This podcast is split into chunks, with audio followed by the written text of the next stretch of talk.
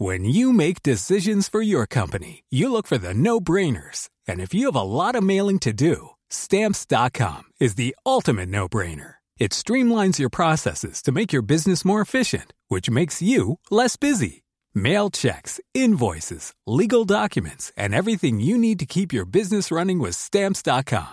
Seamlessly connect with every major marketplace and shopping cart. Schedule package pickups and see your cheapest and fastest shipping options from different carriers. With rates up to 89% off USPS and UPS rates. And with the Stamps.com mobile app, you can take care of mailing and shipping wherever you are. Make the same no-brainer decision as over 1 million other businesses with Stamps.com. Sign up with Code PROGRAM for a four-week trial, plus free postage and a free digital scale. No long-term commitments or contracts. That's stamps.com.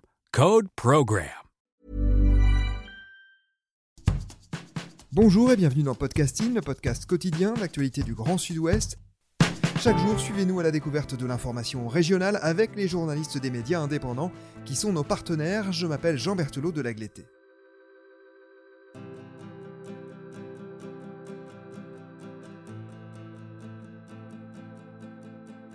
Aujourd'hui, nous nous intéressons à notre partenaire Far West. Far West est une revue en ligne qui explore notre région et la raconte entre journalisme et documentaire.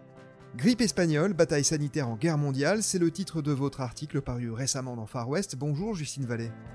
Bonjour Jean. Justine, cet article est le dernier d'une série que vous consacrez à d'autres pandémies, dont le choléra ou la peste. L'actualité est malheureusement elle-même dominée par une pandémie évidemment, celle du Covid-19. Qu'est-ce qui vous a donné envie de vous replonger dans celles qui ont marqué les siècles précédents?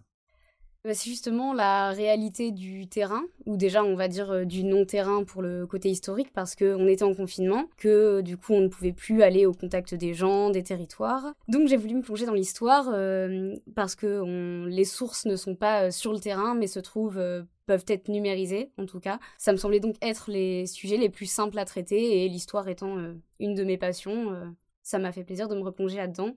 Quant au sujet, euh, l'actualité ne parlait que de ça et euh, je me suis dit que peut-être comprendre euh, les anciennes épidémies m'aiderait à y voir plus clair sur celles-ci en termes sociaux, médicaux.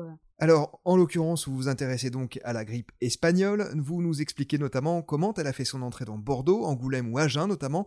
Un mot d'abord sur cette grippe espagnole. Son nom est en quelque sorte un abus de langage, c'est ça?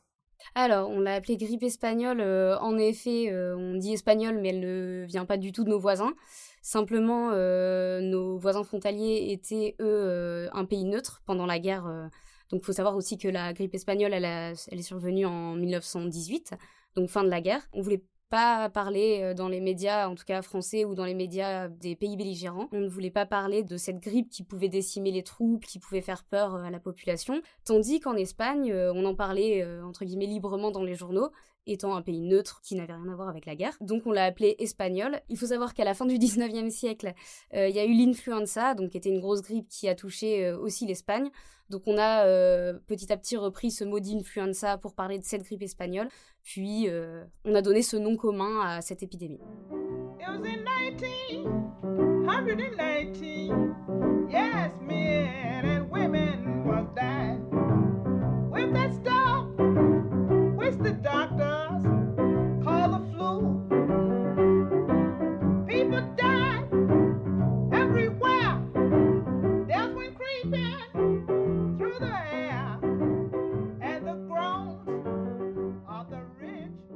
Il y a un chiffre qui est tout à fait glaçant dans votre article. Sur la seule année 1918, la grippe espagnole a davantage tué que la guerre elle-même.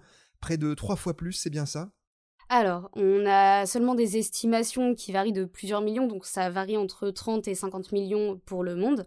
Donc euh, on ne sait pas exactement euh, combien il y en a eu, mais ça, a été clairement, euh, clairement plus décimé de population que la guerre, étant donné que la guerre euh, a fait 18 millions de morts sur cette année 1918, euh, tandis que la grippe espagnole, elle, en a fait 30 à 50 millions. Alors on va reprendre en quelques mots la chronologie. Nous sommes à la fin de la Première Guerre mondiale, en avril 1918.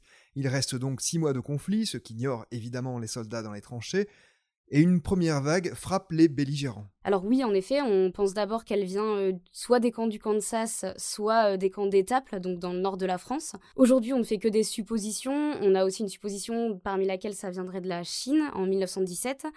et que finalement les travailleurs chinois seraient passés par le Canada puis par les États-Unis avant de venir en France. Donc en fait, elle a débuté en 1917-1918 et en France, en tout cas, elle arrive par le nord, notamment dans un camp, comme vous le soulignez. On apprend seulement en juillet que lors d'une des batailles décisives de la Première Guerre mondiale, elle a décimé les rangs des troupes euh, allemandes et que ça a permis euh, aux Alliés de remporter cette bataille qui finalement a mis fin à l'expansion euh, allemande vers l'ouest. Pour votre article, vous avez interrogé Stéphane Calvé, qui est historien à Angoulême. Un siècle plus tard, et même sans avoir été évidemment un témoin direct de l'époque, il paraît encore extrêmement impressionné par les conséquences sur les corps de la grippe espagnole. Alors oui, en effet, donc lui, il a fait beaucoup de recherches dans les environs d'Angoulême et il a remarqué dans les archives que certains corps étaient de, même devenus noirs, que leur cage thoracique, ils étaient obligés de la casser pour pouvoir faire rentrer les corps dans les cercueils. Donc il m'a dit, mais vous imaginez pour les familles Enfin, il avait l'air en effet très, très marqué par ce que ça pouvait faire au corps. Alors on l'a dit, nous sommes à la fin de la Première Guerre mondiale, cette épidémie elle-même est mondiale, et ce sont les mouvements humains qui sont à l'origine de sa propagation, ce sont aussi les hommes, et les soldats en particulier, qui vont l'importer dans la région, notamment dans les villes que l'on a citées tout à l'heure, Agen, Bordeaux et Angoulême. Alors en effet, ce sont les mouvements militaires qui ont répandu un peu partout euh, cette grippe espagnole. Un moment marquant, c'était à Angoulême. Le 28 septembre, il y a tout un régiment qui arrive ici, donc euh, qui s'était entraîné euh, auparavant et qui arrive dans le pays d'Angoulême pour se battre par là. Et l'un des officiers était déjà malade à bord du bateau. Ce que Stéphane Calvé m'a dit, c'est que les soldats tombaient comme des mouches. Donc ensuite, dans le pays d'Angoulême, Stéphane Calvé a remarqué qu'il y avait une surmortalité de 50 à 60% durant cet hiver-là euh, par rapport aux trois années précédentes et aux trois hivers euh, suivants. Avec une particularité, c'est que des personnes jeunes étaient touchées en pleine possession de leurs moyens. Alors en effet, c'était des personnes dans la fleur de l'âge qui étaient touchées et c'était aussi une des particularités de cette grippe espagnole. Ma grippe vous va très bien m'a dit mon amant ce soir. Ça vous donne un joli teint, ça vous va mieux que le noir. Ma grippe vous va très bien. Souffrez que je tousse un peu, lui ai-je dit d'un air doux?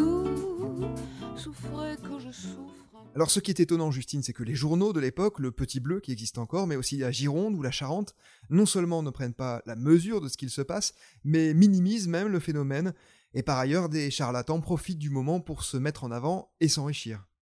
Ce sont des sortes d'industries euh, pharmaceutiques qui finalement se mettent en avant, donc on voit les euh, tablettes Triumph, on voit euh, le grog du pit même, enfin toutes sortes de médicaments, de peut-être euh, mélange savants qui se mettent en avant euh, en mettant vraiment le mot grippe euh, en gras parce qu'on savait que finalement, même dans l'espace privé, elle faisait tout de même peur. Et, sinon, non, les médias n'en parlent pas du tout. La première page des journaux qu'on peut voir sur Retro News, ils sont tous consacrés à la guerre.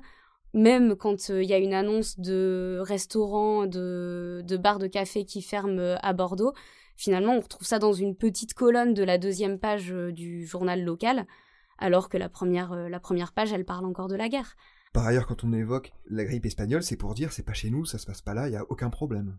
Alors en effet, on en parle beaucoup euh, en Amérique, on en parle en Allemagne, en Suisse. Il y a même un médecin qui revient de Suisse et qui dit dans les colonnes pour rassurer la population mais ne vous inquiétez pas, il y a juste à se soigner la gorge, le nez et, et ça passera. Et puis finalement, vous voyez, les mesures de quarantaine euh, qui sont appliquées dans les pays frontaliers, euh, elles n'ont pas lieu d'être chez nous. Alors probablement les discours que l'on qualifierait aujourd'hui de rassuristes de certains médias ont contribué à la propagation de cette épidémie, si je vous comprends bien. Oui, oui, tout à fait. À l'époque, euh, ça contribue à ce que les gens en fait vivent déjà dans la peur. Donc ils ont eux aussi envie de minimiser l'épidémie et même si dans les conversations privées ça se sent parce que Stéphane Calvé m'en me parlait de certaines où on évoquait attention, il y a la grippe, donc ça a tué un tel et un tel. Finalement, la phrase d'après, c'était Oh, vous avez vu, la guerre est bientôt finie. Vous y trouvez une résonance particulière? Aujourd'hui, alors je ne sais pas si on peut dire dès aujourd'hui que ça a une résonance. Alors finalement en mars, c'était peut-être pas tant le cas parce que les médias ne parlaient que de ça et que finalement on ne savait rien du tout. Euh, mais aujourd'hui, on a l'espace médiatique a été vraiment polarisé par l'épidémie, ce qui n'était pas le cas à l'époque parce qu'on était en guerre. Il y a quand même des différences, mais il y a des similitudes dans le sens où on se veut euh, très rassurant, notamment en janvier jusqu'en février. Puis au confinement, on a été très euh, moralisateur peut-être parfois. Et puis ensuite, euh, pendant cet été, ça a été très des discours encore très rassurants, même encore jusqu'à début septembre, on va dire.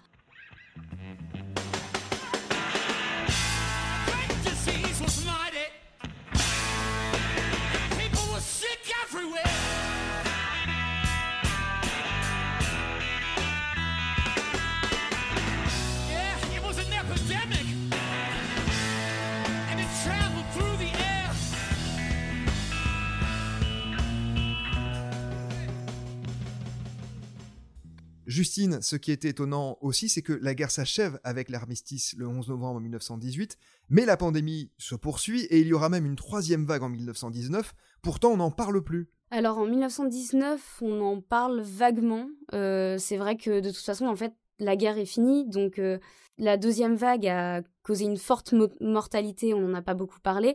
Finalement, la troisième vague, étant donné que la guerre s'est terminée deux mois avant, ben, on la minimise aussi. Tout à fait. Alors que pourtant, elle a eu euh, presque autant de mortalité que euh, la deuxième vague. Comment s'achève cette épidémie? Et eh bien finalement, c'est une très bonne question parce que euh, l'épidémie, elle disparaît, la, deuxième vague en tout cas, elle disparaît en novembre. on n'en entend plus du tout parler, ni dans les médias. Elle fait beaucoup moins de mortalité alors que pourtant on rentre quand même dans, dans l'hiver complet.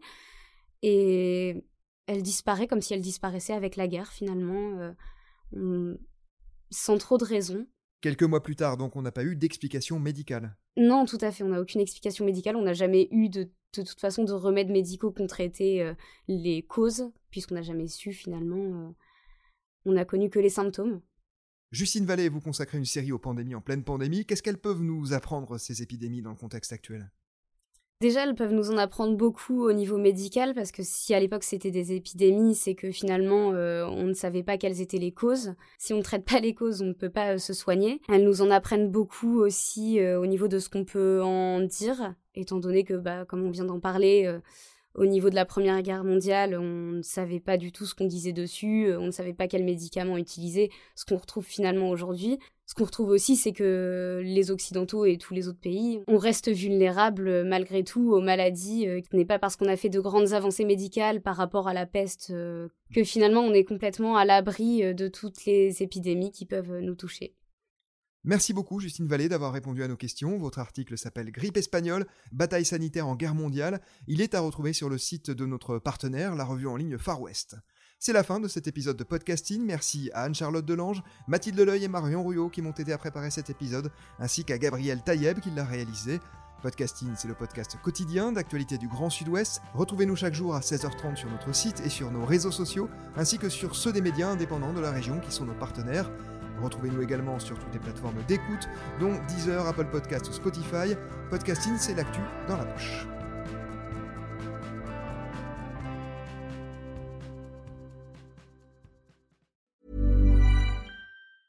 Hey, it's Danny Pellegrino from Everything Iconic.